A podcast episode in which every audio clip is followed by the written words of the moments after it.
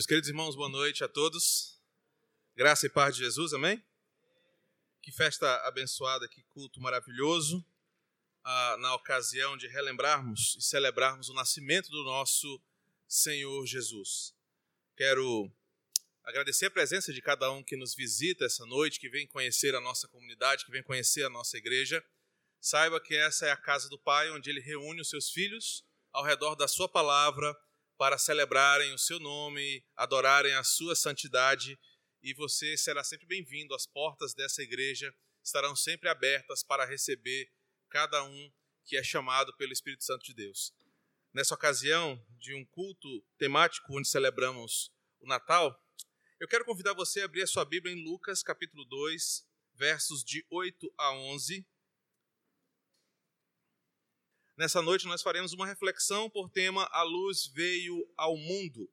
E assim diz o evangelista no capítulo 2, versos de 8 a 11. Havia naquela mesma região pastores que viviam nos campos e guardavam o seu rebanho durante as vigílias da noite.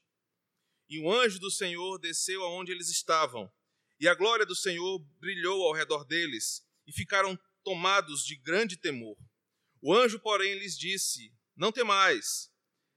Eis aqui vos trago boa nova de grande alegria, que o será para todo o povo.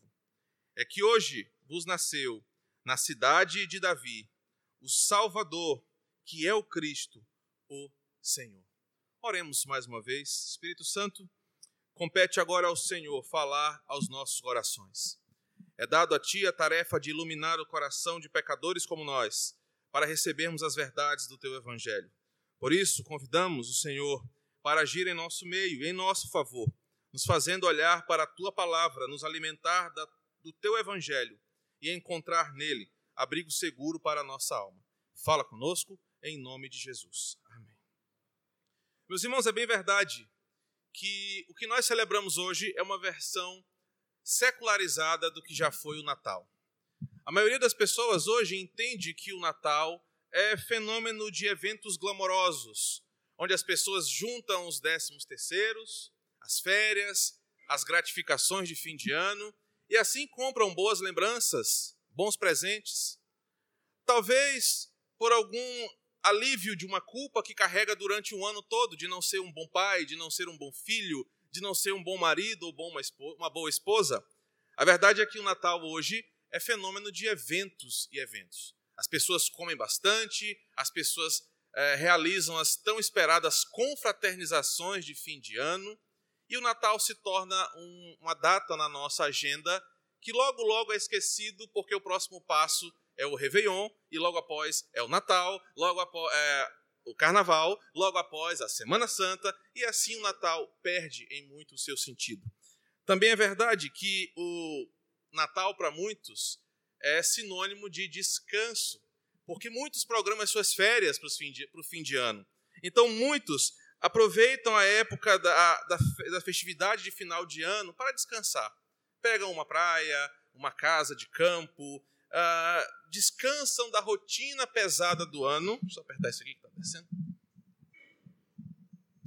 Da rotina pesada do ano e celebram o Natal num clima zen, de paz e amor, não querendo se envolver com as atividades pesadas e rotineiras que enfrentam durante todo o ano. Também, para nós hoje, na nossa sociedade, o Natal é sinônimo de consumismo e para muitos de um sentimento de recomeço. É no Natal que você se permite, é com de posse do décimo terceiro, de posse da, do dinheiro que você recebe no fim de ano, e com a desculpa de que o Natal é uma época de dar presentes, você se permite comprar aquele celular tão sonhado, comprar aquele notebook novo, fazer algumas coisas para você. Para outros, as festas de fim de ano, como o Natal e o Réveillon, são sinônimos também de refletir sobre os fracassos repensar novos começos e traçar novas estratégias para o ano seguinte.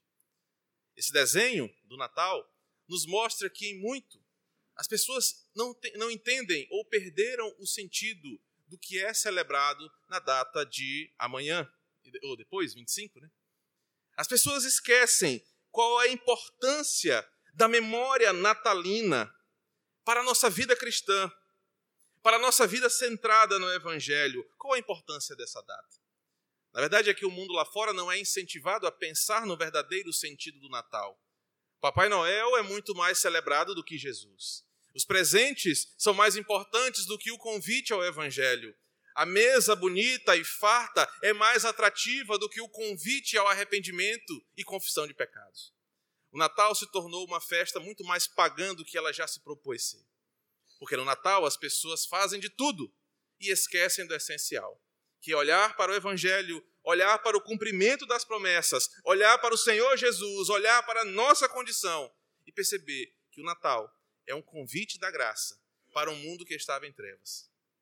Então, se queremos de fato entender o que acabamos de ver na encenação das crianças e das mulheres, se queremos de fato entender o que o Evangelho fala sobre o natalício de Jesus, nós precisamos resgatar a importância do Natal no coração da vida cristã centrada no Evangelho. É preciso que em cada coração aqui, é preciso que em cada mente aqui, o Natal não seja apenas um evento sinônimo de todas essas práticas que eu falei no começo, mas que o Natal seja um reflexo de algumas coisas as quais todo cristão deve ter. A primeira delas é que o Natal, ele traz para mim uma confirmação do amor de Deus manifesto em Jesus. O Natal, muito mais do que apenas presentes, é uma confirmação visível e na história de que Deus amou o mundo de tal maneira que entregou o seu filho, que já nasce sobre a condenação de morrer, que já nasce sabendo do seu destino, mas ainda assim não hesita de ir até o fim por nós. O Natal também é uma confirmação do caráter do Deus a quem nós servimos. Assim como ele é uma, uma confirmação do amor, o Natal é a confirmação do caráter de um Deus que um dia, há muitos anos atrás, falou: nascerá o Redentor, e ele pisará na cabeça da serpente. Ele será a confirmação do meu amor para todos vocês. Ele pagará o preço que ninguém pode pagar. E isso mostra o quanto o nosso Deus é justo, é santo, é verdadeiro. O Natal é a confirmação do caráter de um Deus que prometeu e que cumpriu em Jesus. O Natal é a confirmação de um Deus que não nega as suas promessas. O Natal é a confirmação de um Deus que, assim como prometeu que enviaria o seu Filho ao mundo, ele promete que um dia irá nos buscar. Ele promete que um dia estaremos com ele. O Natal serve para nós para relembrar que o Deus a quem nós cremos é um Deus que cumpre as suas palavras, porque Jesus é a verdade de Deus revelada aos homens. O Natal também é uma confirmação do amor, do caráter, mas também da bondade de Deus sobre os homens. E a bondade de Deus se manifesta no Natal não porque os nossos filhos ganham presentes, não porque nós nos lembramos dos pobres e levamos cestas básicas para eles. Não porque nós temos dó de algumas pessoas que estão acamadas em hospitais e vamos fazer cantatas e vamos fazer boas ações. Isso não manifesta a bondade de Deus. O que manifesta a bondade de Deus no Natal é que quando nós estávamos perdidos, condenados, justamente caminhando para a condenação eterna que foi colocada sobre nós em um pacto, Deus oferece seu filho como um convite à graça salvadora para aqueles a quem ele ama e aqueles a quem ele escolheu desfrutarem da sua presença eternamente. Quando todos viraram as costas, quando o mundo apenas nos colocou um fardo pesado, quando Satanás enganou o primeiro casal, levando eles à morte eterna, o Natal é uma confirmação da bondade de um Deus que olha para mim, que olha para você e não vê nada de bom em nós, mas ainda assim é misericordioso e compassivo. Quando olhamos assim, o Natal ganha uma outra cor. Nós começamos a deixar Papai Noel, a ceia, os presentes, o consumismo, as festas, os eventos e passamos a olhar para o que realmente importa. Natal, para a vida do cristão, é uma confirmação de que eu faço parte de um plano redentor, de que eu faço parte de um amor que me alcançou, de uma graça que foi derramada sobre mim, a qual eu não mereço e que eu, eu devo render eternamente graças e glórias. Mateus e Lucas dedicam maiores detalhes ao evento natalício de Jesus. Os quatro evangelistas falam sobre a vinda de Jesus ao mundo, mas cada um, da sua forma, aborda uma proporção do nascimento. Mateus, a seu modo, falando para a cultura judaica, faz questão de relatar o nascimento de Jesus, o preâmbulo da, do nascimento, toda aquela questão antes do nascimento de Jesus de forma mais esmiuçada. Lucas, porém, faz questão de contar o envolvimento prévio de Maria, de Zacarias, de toda aquela trama que leva ao momento do nascimento de Jesus. Lucas hoje será para nós aquele que vai trazer à nossa memória três importantes aspectos da anunciação do nascimento de Cristo. E que nós hoje, tão distantes do verdadeiro sentido do Natal, precisamos relembrar. Hoje usaremos Lucas para nos trazer a memória, para nos trazer a nossa lembrança, três características importantes do Natal, da anunciação do nascimento do nosso Senhor, e que o mundo precisa ouvir, e que o mundo precisa entender, e que você e eu precisamos contar às pessoas, para que o Natal não se torne apenas mais uma data na nossa agenda, mas se torne o evento, se torne a data na qual todo cristão entende, recebe, crê e vê com seus próprios olhos a bondade, o amor e o caráter de Deus. No texto que nós lemos, eu destaquei três importantes aspectos, e o primeiro deles se manifesta no versículo 8. O versículo diz assim: Havia naquela mesma região pastores que viviam nos campos e guardavam o seu rebanho durante as noites ou a vigília da noite. Muito tempo se passou desde que os últimos profetas haviam se levantado trazendo mensagem de Deus para o povo. Havia um silêncio aqui de mais ou menos 420 anos, que ninguém se levantava com autoridade canônica, escriturística, em nome de Deus, trazendo uma revelação para o povo do Senhor. Entre o Antigo e o Novo Testamento, entre o aparecimento de João Batista e o último profeta do Antigo Testamento, há o que nós chamamos de período interbíblico e muita coisa aconteceu. E dentre as muitas coisas que aconteceram, o primeiro aspecto que o texto destaca é que a vida cotidiana daquelas pessoas e as suas demandas, em muito infrutíferas, tomaram conta dos corações das pessoas. Assim como hoje, a nossa rotina, a nossa vida cotidiana, a correria das nossas demandas do dia a dia, em muitas delas infrutíferas, nos fazem não perceber a necessidade que nós temos de um Salvador para que você entenda, Deus estava num silêncio com o período interbíblico. E o silêncio de Deus fez com que as pessoas não tivessem mais preocupação em buscar a Deus como buscavam no Antigo Testamento. Como buscavam pelas exortações de Malaquias, como buscavam pelas exortações de Ageu, como buscavam pelas exortações dos profetas. Os homens haviam achado que Deus os havia abandonado. Ah, Deus nos abandonou. Nós estamos entregues agora à nossa miséria. Os nossos campos não produzem, o céu não chove mais. Há inimigos tentando derrubar as nossas fronteiras, há impérios se levantando contra nós. As pessoas começaram a mergulhar na sua própria vida. Aqueles que plantavam, plantavam. Aqueles que pastoreavam, pastoreavam. Aqueles que eram funcionários públicos trabalhavam as suas horas cotidianas. Todos passaram a viver a sua rotina se esquecendo dos gloriosos dias onde Deus se apresentava no meio do seu povo.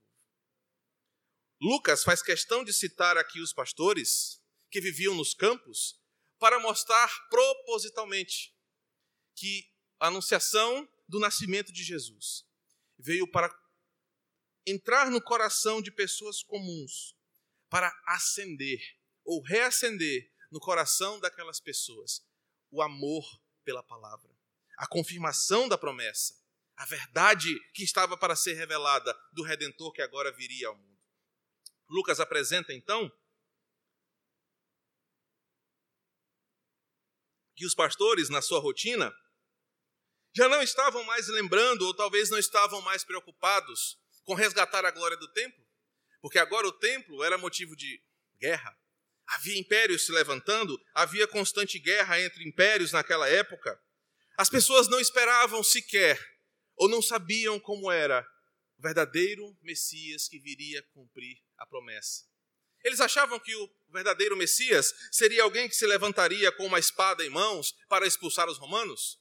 Eles achavam que o Messias seria algum político muito sábio que levantaria a economia dos seus dias, mas o período do silêncio de Deus fez com que homens e mulheres deixassem Deus de lado, deixassem a promessa do Messias de canto, abandonassem a vida com Deus e vivessem as suas vidas.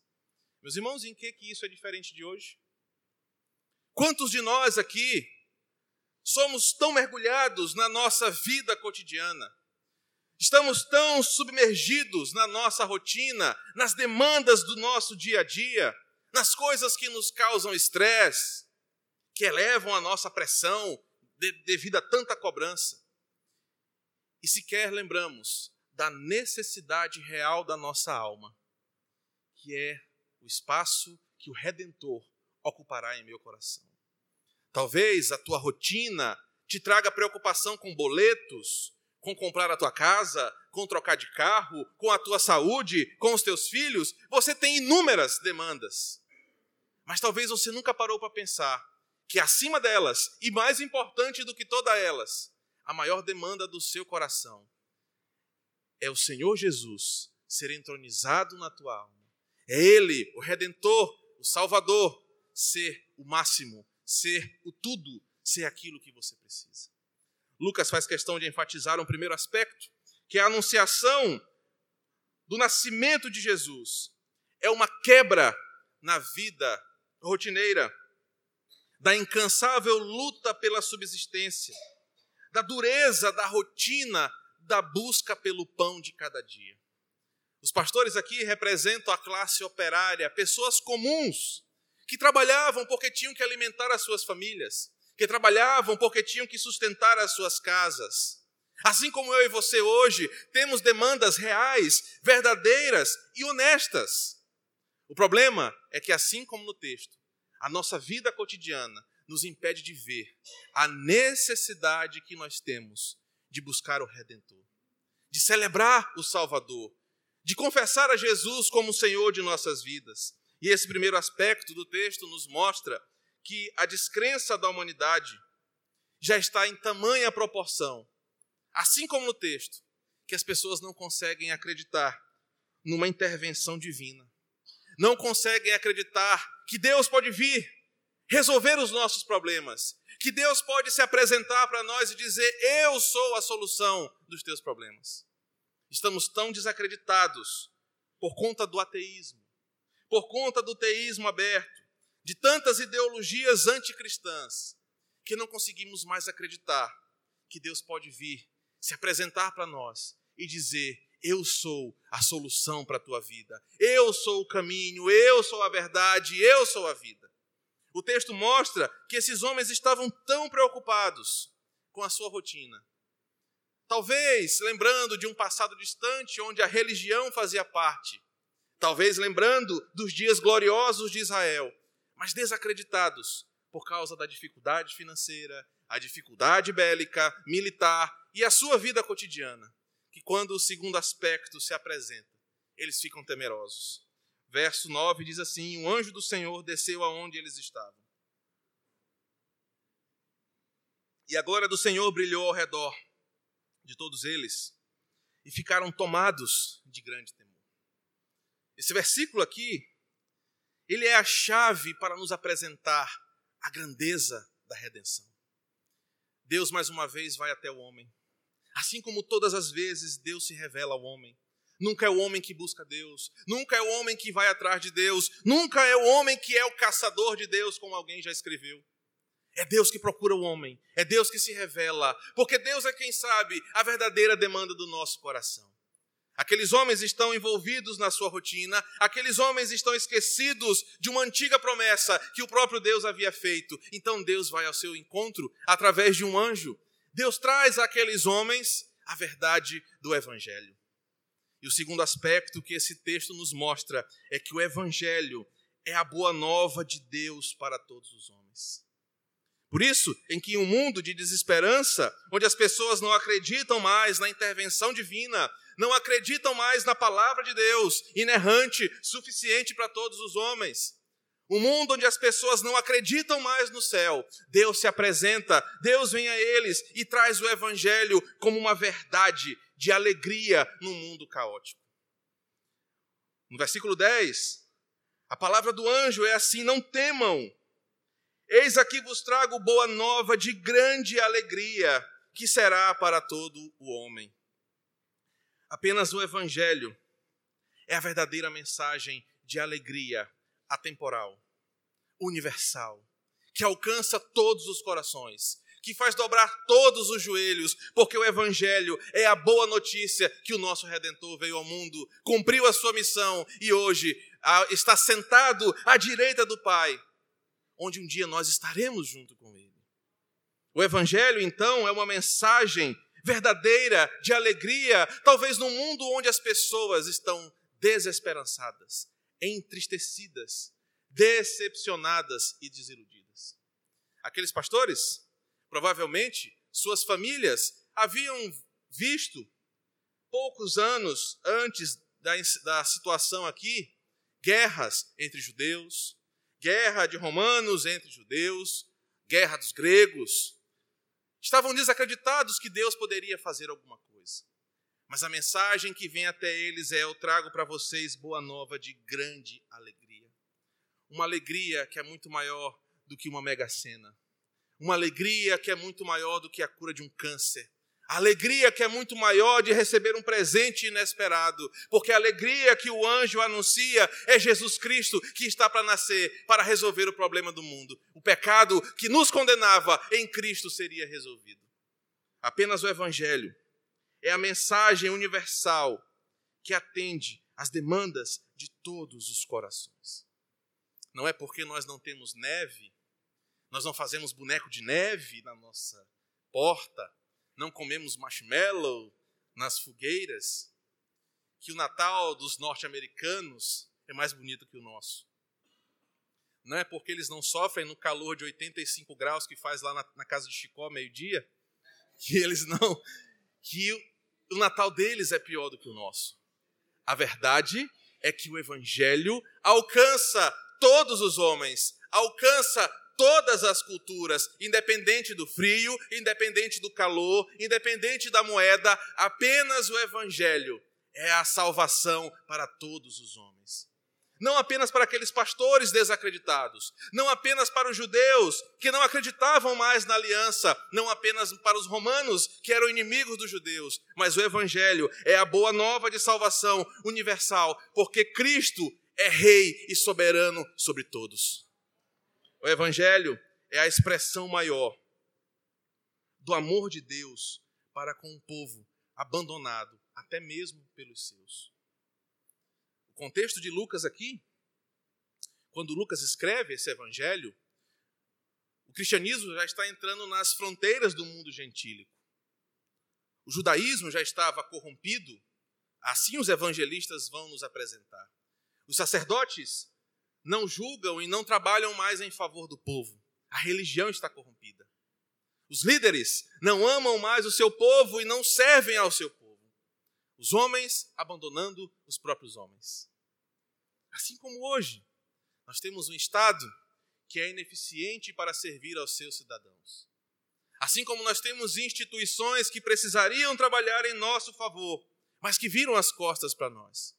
Assim como homens e mulheres são cada vez mais carnais, mais amantes de si mesmo, que não olham para o próximo, não estendem a mão para ajudar.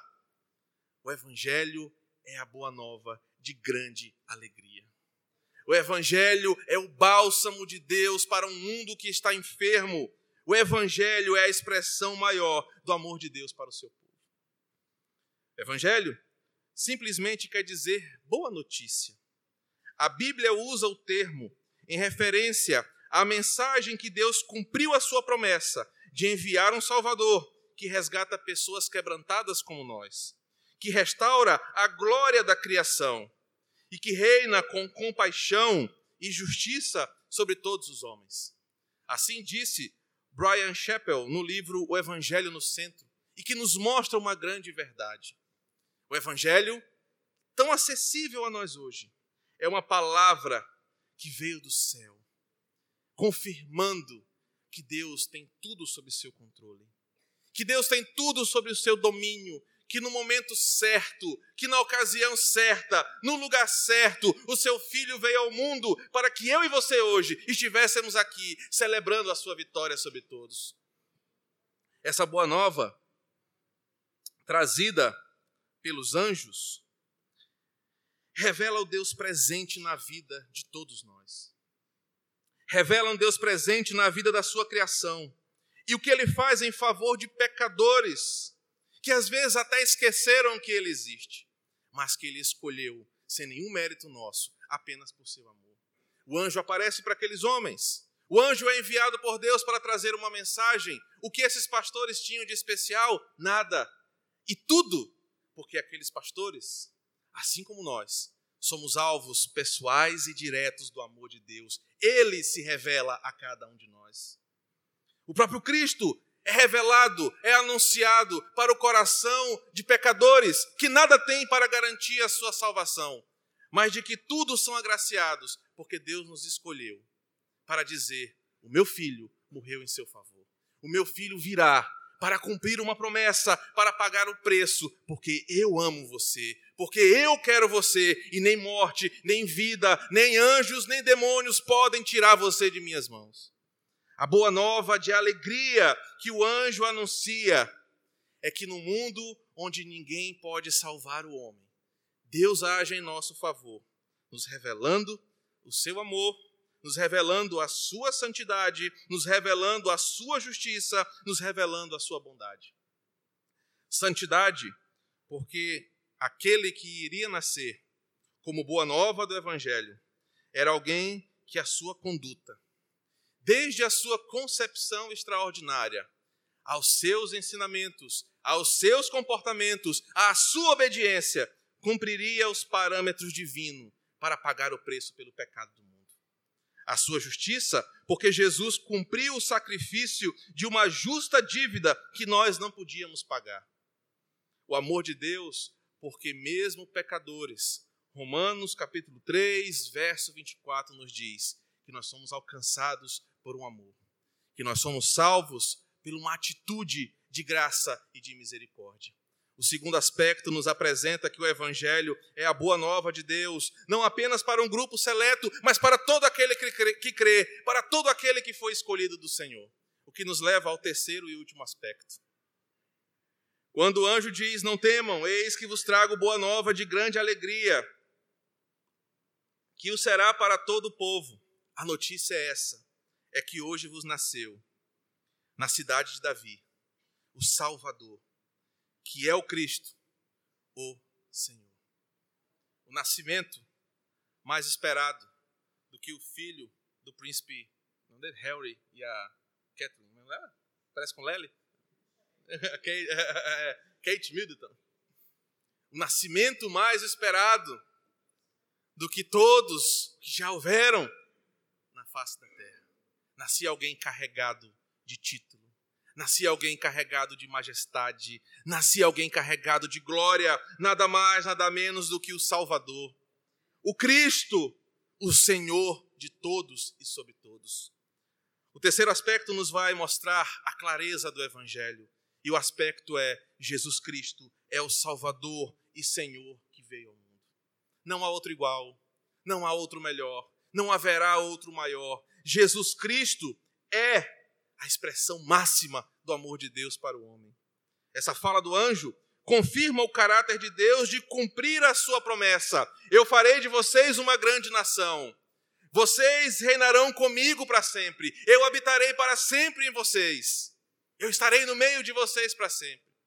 O Antigo Testamento termina com a tragédia do povo de Israel achando que por Deus ter tido e derramado sobre eles uma promessa, eles não deveriam viver a sua eleição de acordo com os parâmetros de Deus. Mas em Davi, a promessa se cumpre. Mas em Davi, Deus é fiel à sua palavra. Em Davi, nós estamos aqui como uma prova viva de que Deus cumpre a sua palavra. Nascerá hoje, nasceu hoje na cidade de Davi. Nasceu hoje como cumprimento das minhas palavras o libertador. Nasceu Jesus, que é uma possível tradução ou uma acertada tradução da palavra libertador. Aquele que nos liberta da escravidão do pecado e nos transporta em total segurança para o seu reino. Somente Jesus nos dá a garantia de que nós que estávamos perdidos e condenados somos transportados pela sua graça e que ninguém pode tirar das suas mãos. Jesus, o nosso libertador, nos libertou do império das trevas, ninguém pode tirar-nos das suas fortes mãos. Nós somos seus eternamente, aquele, eternamente aquele que se curva ao Senhor. Está protegido pelo seu amor, pela força do seu braço, pela sua palavra, e ninguém pode tirar. Se você é salvo em Jesus, a segurança que você tem é que a sua salvação não será perdida. Que ninguém pode tirar você da mão de Deus, porque Jesus te libertou. Ele é o Salvador, pois apenas Ele possui toda a plenitude para olhar nos olhos do Pai e dizer: Eu cumpri a minha missão. Eu fiz o que era necessário para provar a tua justiça e o teu amor. É por isso que o livro de Hebreus faz questão de nos mostrar a importância do nome de Jesus, a importância da pessoa de Jesus. Seu nome é poderoso para reinar como Senhor soberano sobre tudo e sobre todos. A verdade é que Filipenses, capítulo 2, vai nos dizer que todo joelho vai se dobrar. Toda língua vai confessar, não haverá homem forte o suficiente, não haverá instituição forte ou ousada para desafiar a soberania do nosso Jesus e sair impune. Não há quem possa contra o seu forte braço. Ele é Senhor sobre tudo. Paulo chega a dizer que por causa dele todas as coisas existem. Hebreus fala que nele se sustenta toda a criação. Ele é o Senhor sobre tudo e sobre todos.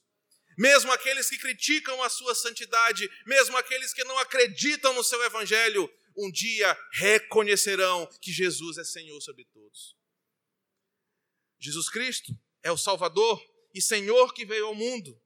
Jesus Cristo é aquele que vem cumprir o que ninguém pode cumprir. O Natal, para nós, está manifesto uh, no, no texto de Colossenses, projeta, por favor, capítulo 1, versos 13 ao 23. Ele nos libertou do império das trevas e nos transportou para o reino do Filho do seu amor, no qual temos a redenção, a remissão dos pecados. Este é a imagem do Deus invisível, o primogênito de toda a criação, pois nele foram criadas todas as coisas nos céus e sobre a terra, as visíveis e as invisíveis, sejam tronos, sejam soberanias, quer principados, quer potestades. Tudo foi criado por meio dele e para ele. Ele é antes de todas as coisas, nele tudo subsiste. Ele é a cabeça do corpo da igreja. Ele é o princípio, o primogênito de entre os mortos, para em todas as coisas ter primazia. Porque aprove a Deus que nele residisse toda a plenitude. E que, havendo feito a paz pelo sangue da sua cruz, por meio dele, reconciliasse consigo mesmo todas as coisas, quer sobre a terra, quer nos céus. E a vós outros, que outrora ereis estranhos e inimigos no entendimento, pelas vossas obras malignas, agora, porém, vos reconciliou no corpo da sua carne, mediante a sua morte, para apresentar-vos perante ele santos, inculpáveis e irrepreensíveis. O texto de Lucas nos aponta para o que o Natal é. Esses pequenos, esse pequeno texto nos apresenta aquilo que o mundo não enxerga mais. Essa pequena reflexão nos aponta os aspectos mais importantes do Natal que todo cristão deve ter. Primeiro, que Jesus, que Deus vem em favor do seu povo, mesmo quando o seu povo desacredita da sua existência. Segundo, o Evangelho é a verdadeira alegria de Deus ao mundo. Terceiro, somente Jesus, e apenas Jesus, é o Senhor e Salvador sobre tudo e sobre todos. Tais aspectos nos levam a pensar no verdadeiro sentido do Natal, a sua mensagem e o que de fato nós vamos comemorar. Tamanha mensagem nos leva a render graças a esse Deus. Render graças a esse Deus encarnado, que se manifesta em amor e em justiça divina. A mensagem verdadeira do Natal, após a explicação de Lucas, inevitavelmente nos leva ao texto de Lucas, capítulo 2, verso 14. Glória a Deus nas maiores alturas, e paz na terra sobre aqueles homens a quem Deus teve misericórdia e os justificou. O verdadeiro sentido do Natal nos leva a olhar para Jesus, olhar para o amor de Deus e agradecer porque nós somos dele. E agradecer porque nós nos rendemos ao seu senhorio. Nós confessamos o seu nome como nosso Salvador e nós celebramos o seu nascimento, aguardando o seu retorno. Que o Senhor nos abençoe em nome de Jesus. Amém? Vamos orar? E antes de orar,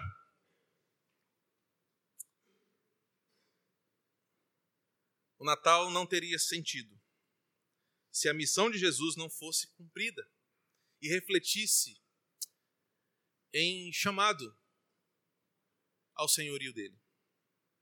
Essa noite eu fui procurado por alguém aqui do nosso convívio que disse assim: Pastor, talvez a mensagem alcançou o coração dela com as crianças aqui na frente, com as músicas aqui na frente. E ela falou assim: Pastor, eu já me reconciliei com Cristo no meu coração, mas eu quero me reconciliar com a minha igreja. Eu quero declarar publicamente que eu sou dessa igreja, que eu sou de Jesus, que eu sou dessa família de fé, que eu acredito no Evangelho.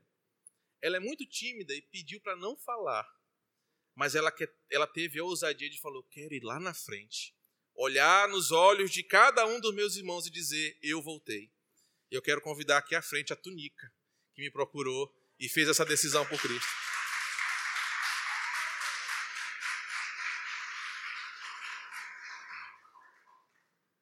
A mensagem do Evangelho, o sentido do Natal, alcança o coração daqueles que são de Cristo. E ele chama a conversão, a reconciliação, a caminhada de fé. Convidar aqui o Alan, convidar o Alisson, a família, para dar um abraço na sua mãe, Gracinha, sua irmã. Convidar a família a vir aqui à frente e depois nós vamos todos abraçar, jogar a túnica para cima, fazer festa. Esse é o sentido do Natal.